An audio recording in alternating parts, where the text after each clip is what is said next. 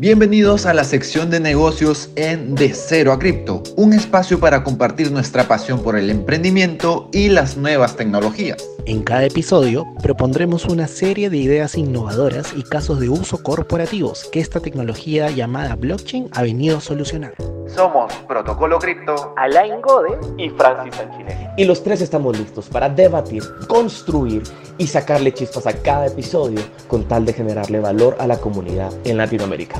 Esperamos que les guste. Bueno, bueno, bueno, estamos hoy aquí en Real Life IRL, por si no se sabían ese término todavía, pero compartiendo con mis hermanos, qué gusto, qué gusto después de estar grabando ya cuatro. ¿Este es el quinto episodio o el cuarto episodio? Este es el quinto episodio. Wow. El quinto episodio. El tema de blockchain en los negocios. Y el tema que vamos a hablar hoy es un tema que para muchos podría parecer muy complejo, pero tiene tantas aplicaciones y que vamos a empezar a ver seguramente muy rápido en el mundo, eh, creo que tiene muchísimo valor para ustedes. Y es la tokenización. Así que, Alain, Proto, de nuevo, hermanos, ¿qué tal?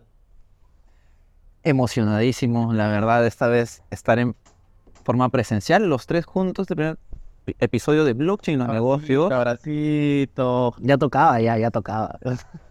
Yo creo que este momento ha sido el idóneo para topar el tema de hoy día de tokenización de bienes muebles e inmuebles, porque va a ser algo que va a aplicar a muchos sectores, ¿no? Que vamos a soltar varios datos importantes el día de hoy, porque es una industria que está creciendo y que según el Foro Económico Mundial va a tener un gran porcentaje a nivel mundial.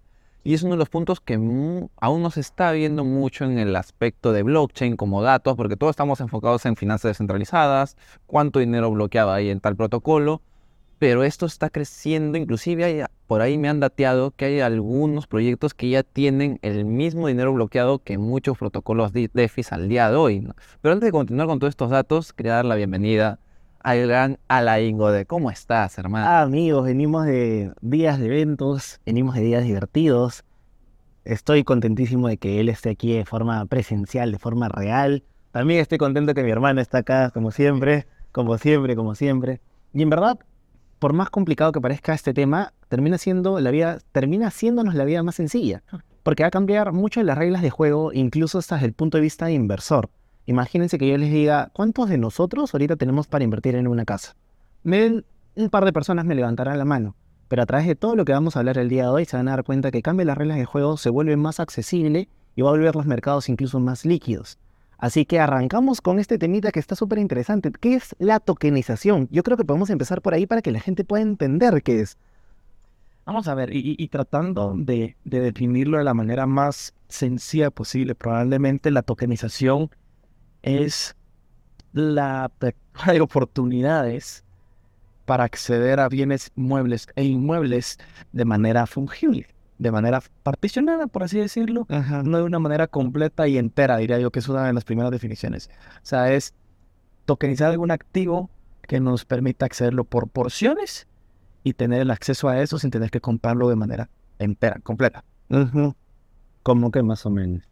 Imaginemos el caso, vamos a ir a lo grande. Imaginemos que queremos comprar un departamento y sabemos, está este meme, ¿no? Que normalmente vemos que es, uy, el abuelo sin graduación universitaria, cinco terrenos, tres esposas, ¿no? Entonces luego viene el padre, tiene su primera casa, su primer departamento a los 23 años, y luego vienes tú y es como que, por favor, den una caja cereal en cuotas, ¿no? Entonces esto viene un tema de la inflación y también la degradación del, poder adquisitivo. Entonces ahí es donde ya entra la tokenización, que es una solución que sale a este lastimosamente problema de poder adquisitivo. Entonces, si ya no me alcanza para poder yo comprar a mis veintitantos años un departamento, pues al final puedo comprar un pedazo de departamento y luego puedo recibir una utilidad por alquilarlo, ¿no? Porque ¿cuántos hemos visto esos videos de si compras cuatro departamentos y alquilas tres, con eso puedes pagarte el cuarto? Bueno, ya con esto estamos viviendo un poquito más en la realidad y ya no tanto como meme, ese aspecto. Y, ahí es que realmente en estas épocas lo que hablaba protocolo de la inflación es súper importante. Ya mucha gente no está, digamos, con capacidad adquisitiva para adquirir una propiedad. Y no solo una propiedad como tal, no necesariamente un apartamento, sino imagínense un campo de cosechas de trigo y solo quieren una partecita, porque no les alcanza para el resto. y que los rendimientos de, la, de lo que gestione o de lo que genere esa partecita va a ser proporcional a lo que uno va a recibir. Entonces, creo que las aplicaciones de esto pueden ser realmente muchísimas. O sea, imagínense en un futuro de repente hasta esto va a poder tokenizar. Cualquier cosa que podamos tener se va a poder tokenizar, pero la pregunta sería, ¿para qué tokenizar algo? Fuera de darme mayor acceso, un mercado más líquido, ¿para qué más? Y yo creo que aquí viene y ahora es una pregunta importante, la y creo que la comentábamos fuera de cámara y, demás, es ¿cuáles son los tipos de tokens también que existen? Que eso creo que es muy importante para entender para qué puede servir. ¿verdad? Y cuál es su, intención en este mundo, diríamos, de manera romántica. Eh, me parece súper interesante porque también esto en Suiza los, los categorizan de esta manera. Y creo que llegamos a un acuerdo en el que existen tres tipos de tokens muy generales, ¿verdad? El security token como tal. Ahorita lo vamos a ir definiendo. Luego el utility token, sus palabras que tiene algún tipo de utilidad, y luego el equity token, ¿verdad? Que este probablemente se les va a hacer más similar porque es algo que está muy apegado a que muchos de hoy en el día a día tenemos, pero ¿por qué no lo vamos definiendo? Sí, a ver, yo creo que lo primero es el security, que incluso hay todo un tema relacionado con la SED, con Estados Unidos, con el tema regulatorio, que también es parte del por qué esto no está avanzando de manera tan evolucionada, tan rápida, sino está yendo de manera progresiva junto con una regulación. El security lo que te dicen es que está asociado a un valor netamente financiero, que cuando tú compras algo, automáticamente es para que tú busques obtener una ganancia de este en un tiempo futuro. ¿Qué pasa con el utility? Como su bien, su bien nombre lo dice, exacto, es que te da una utilidad futura. Entonces tú compras algo esperando que esta forma que tú compres te dé algún tipo de utilidad y o funcione para algo adicional más allá de solo esperar algún tipo de rendimiento, digamos, futuro. Y el equity token es como que de alguna manera yo lo veo como que simplemente es un token, pero respaldado en una acción real como las empresas que conocemos hoy en día, ¿no? Exacto. Ahora, bueno, aquí entra un poquito el tema legal porque hasta que no esté todo claro, un utility se puede transformar de la noche a la mañana en un security, ¿no? Entonces, vamos a tener, porque recordemos que estos términos, si bien se están acuñando, todo esto viene desde 1900 y algo, cuando este tema tecnológico aún todavía no existía o estaba en fases muy iniciales. Entonces, todo este tema de normas se van a tener que ir adaptando conforme vayamos evolucionando en el tiempo. Pero hablando en el tiempo también, están estos datos que se espera que al 2030 esta industria de tokenización de activos sea 16.1 billones en español de dólares. Entonces, es una industria que está en constante crecimiento y hay uno de los principales eh, proyectos, que era uno de los más conocidos, estaba en Polkadot, si no mal recuerdo. Centrifuge. Que era Centrifuge, ¿no? Entonces lo que también tenemos que ver aquí es la utilidad de cada uno de estos tokens, porque una cosa es el proyecto, que es lo que está solucionando, y otra cosa también es el token para qué se está utilizando, ¿no? Ahora, si bien ya sabemos que, cuál va a ser la evolución en tiempo de esto, también recordemos que hay toda una planeación. Y ahí es donde tú, ley me comentabas antes detrás de cámaras el tema de cómo está evolucionando el Foro Económico Mundial, cómo lo está viendo. ¿Qué datos eran los que estaba soltando? Eh, el principal creo que es más importante es que ellos estiman que al 2027 el 10% del PBI mundial va a estar relacionado justamente o directamente a la tokenización de, este, de bienes a través de la blockchain. O sea, le especifican que es a través de la blockchain. Entonces, se vuelve bien interesante el potencial de esta industria, más lo que tocas de decir de 16.1 billones que es muchísimo dinero. Estamos hablando de 16 veces el mercado cripto actualmente aproximadamente. Wow, no lo tenía mapeado así. Así más o menos.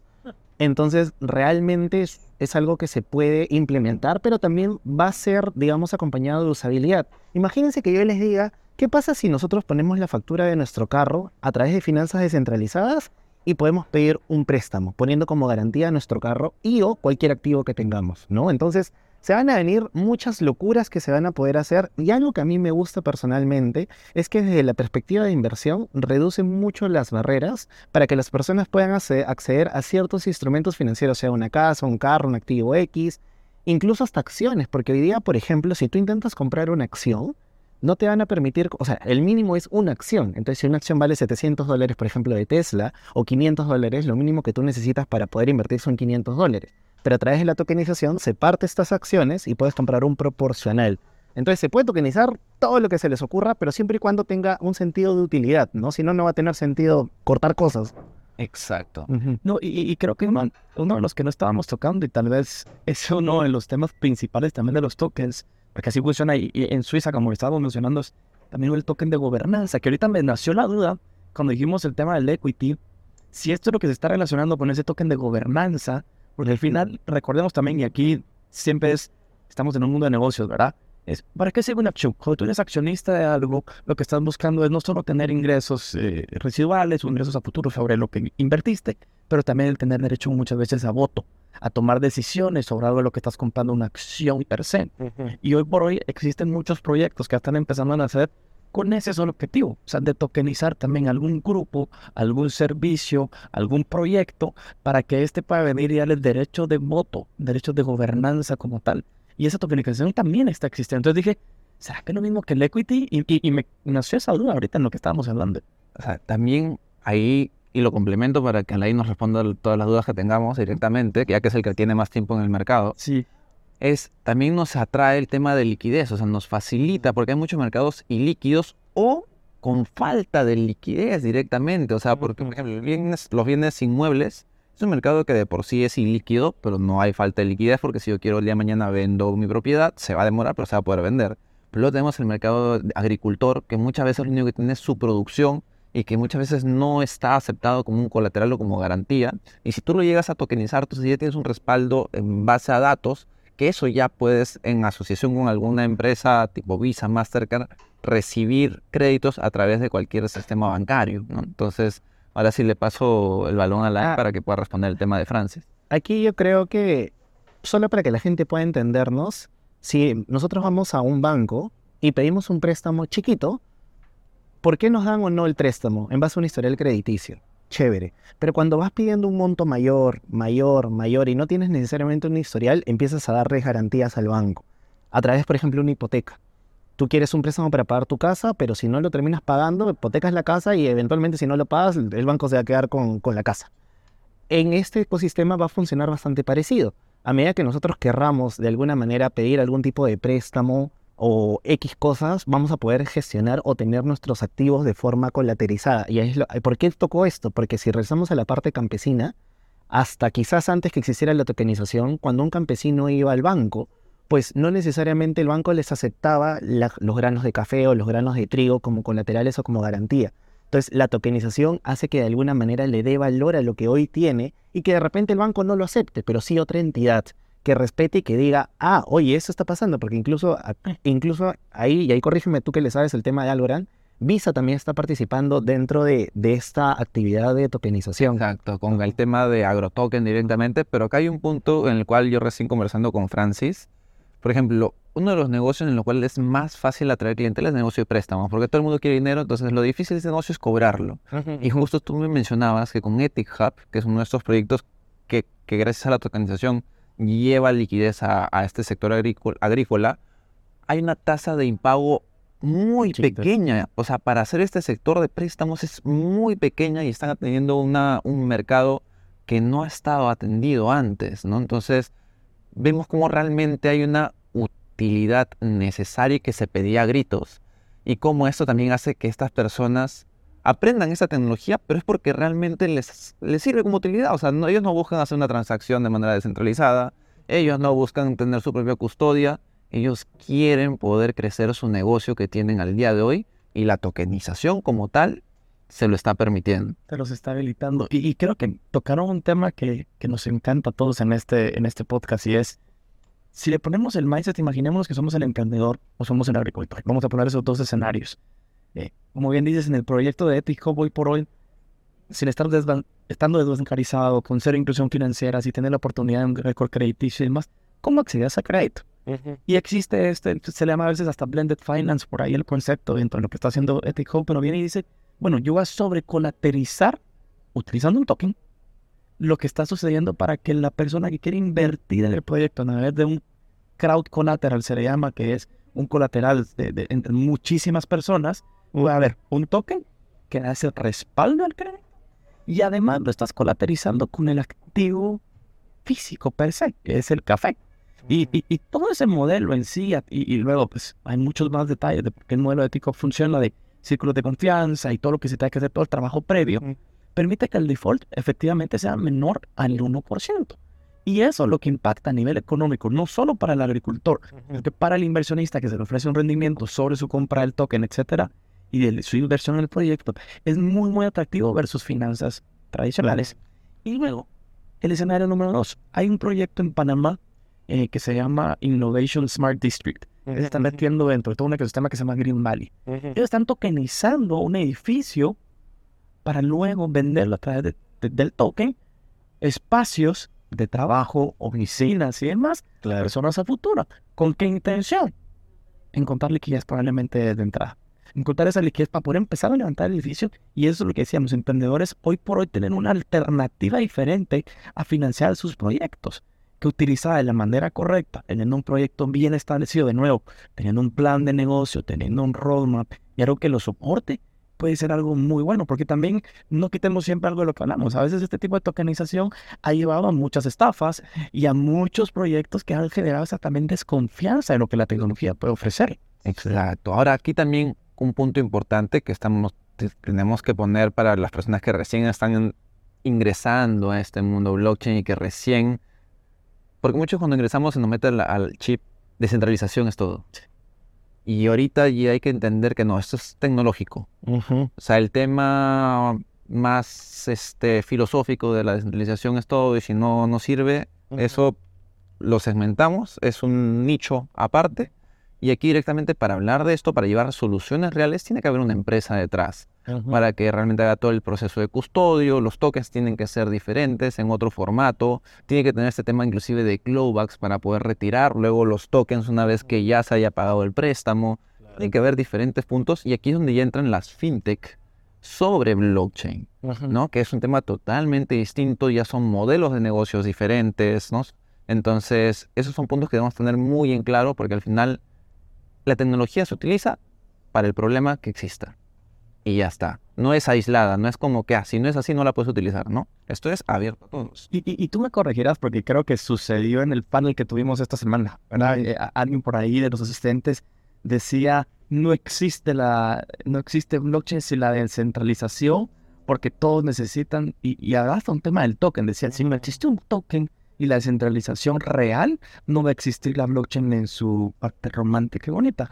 Pero estamos viendo de nuevo, y, y al final aquí es, hay alternativas para hacer las cosas de manera diferente, mucho más eficientes, y que al final creo que estamos en ese proceso de transición y, y como naturaleza del ser humano, lo dijiste, es hoy por hoy todavía, y eso sí me gustó de lo que conversamos en ese panel, es estamos decidiendo en quién ponemos la confianza, ¿verdad? Lo que venía sucediendo en los últimos años es la confianza la teníamos en el banco, o la confianza la tenemos muchas veces en un amigo, socio, en la familia. Hoy por hoy la tokenización, la blockchain como tal, nos está habilitando a tener una confianza y riesgo reducido porque le estamos confiando en muchas personas que están dispuestas a invertir, a apoyar un colateral o en un proyecto que está detrás de decir, yo lo voy a gestionar. Y, está claro, ¿verdad? Ajá, y si bien es cierto, hay empresas detrás, para el usar la blockchain, recordemos también sus beneficios, es transparencia, es inmutabilidad, que no necesariamente yo como, como digamos, como empresario te voy a decir, haz esto y luego le voy a poder cambiar. Entonces creo que por ahí también hay una mayor seguridad, como una tecnología nueva de poder entender que esto realmente puede funcionar y darle también mayor, no sé si un sentido de confianza a la gente, pero respaldada en algo, ¿no? Respaldada en algún tipo de sistema, por decirlo así. Otra cosa importante eh, es que esto, si bien es cierto, lo estamos viendo desde un punto de vista de activos, de propiedades, etcétera, podemos llevarlo a muchas cosas más. Imagínense si partimos la propiedad intelectual de una canción, si partimos la propiedad intelectual de una obra de arte.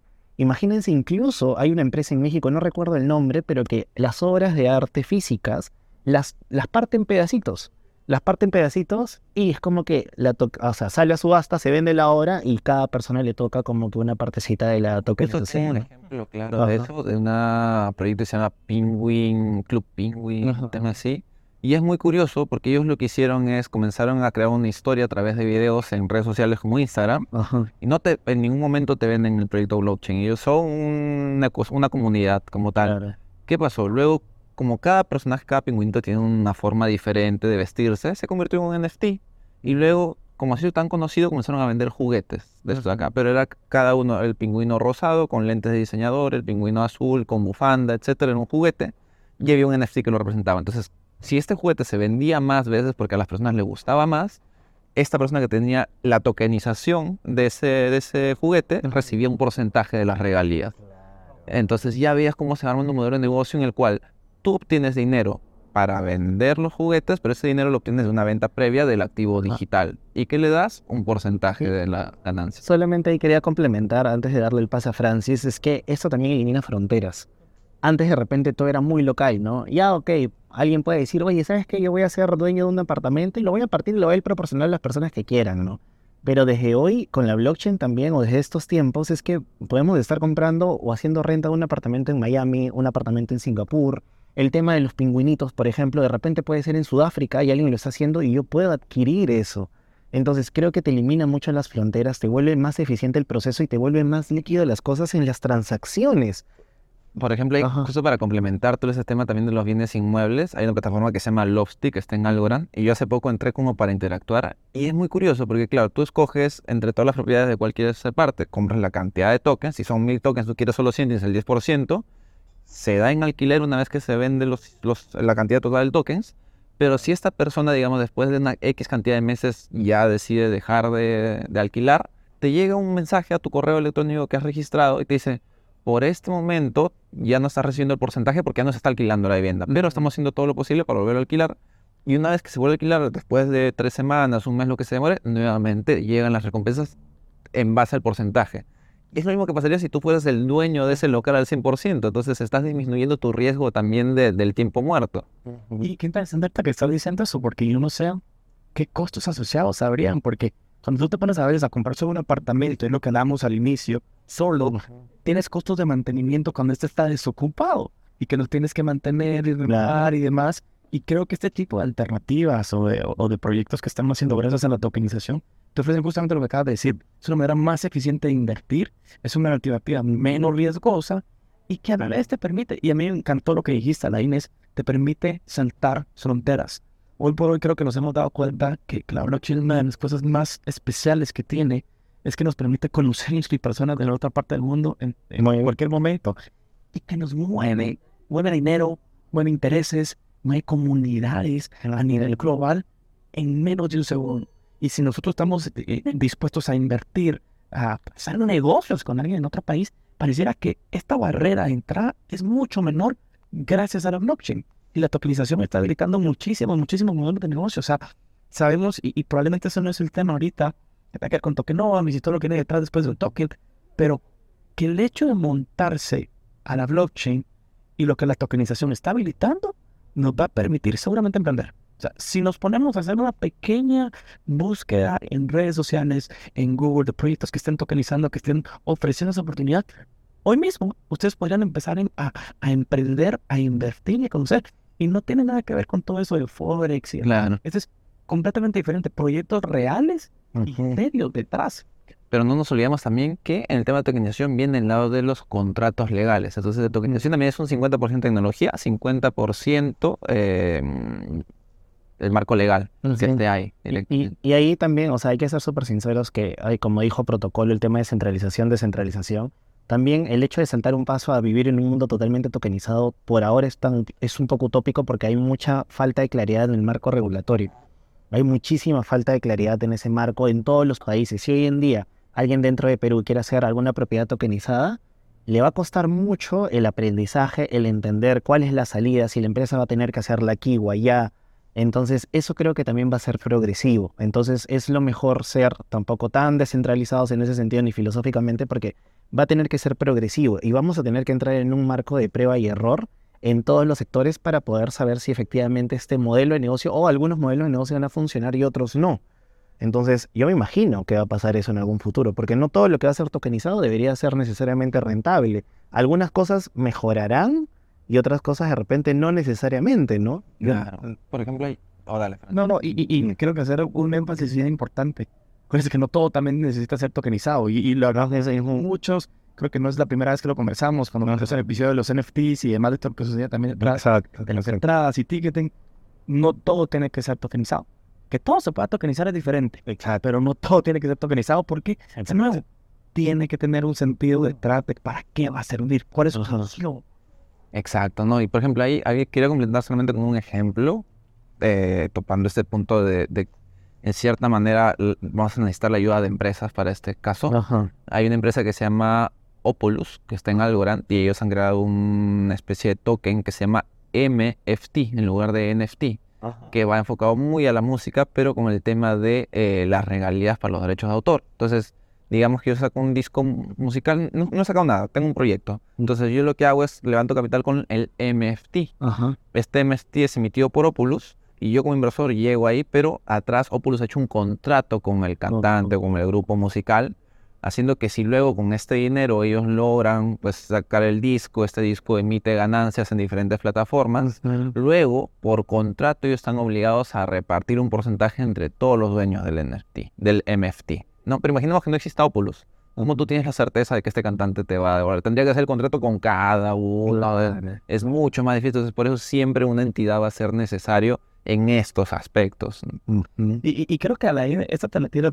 Sería importante explicarles de nuevo por qué todo esto sí es posible.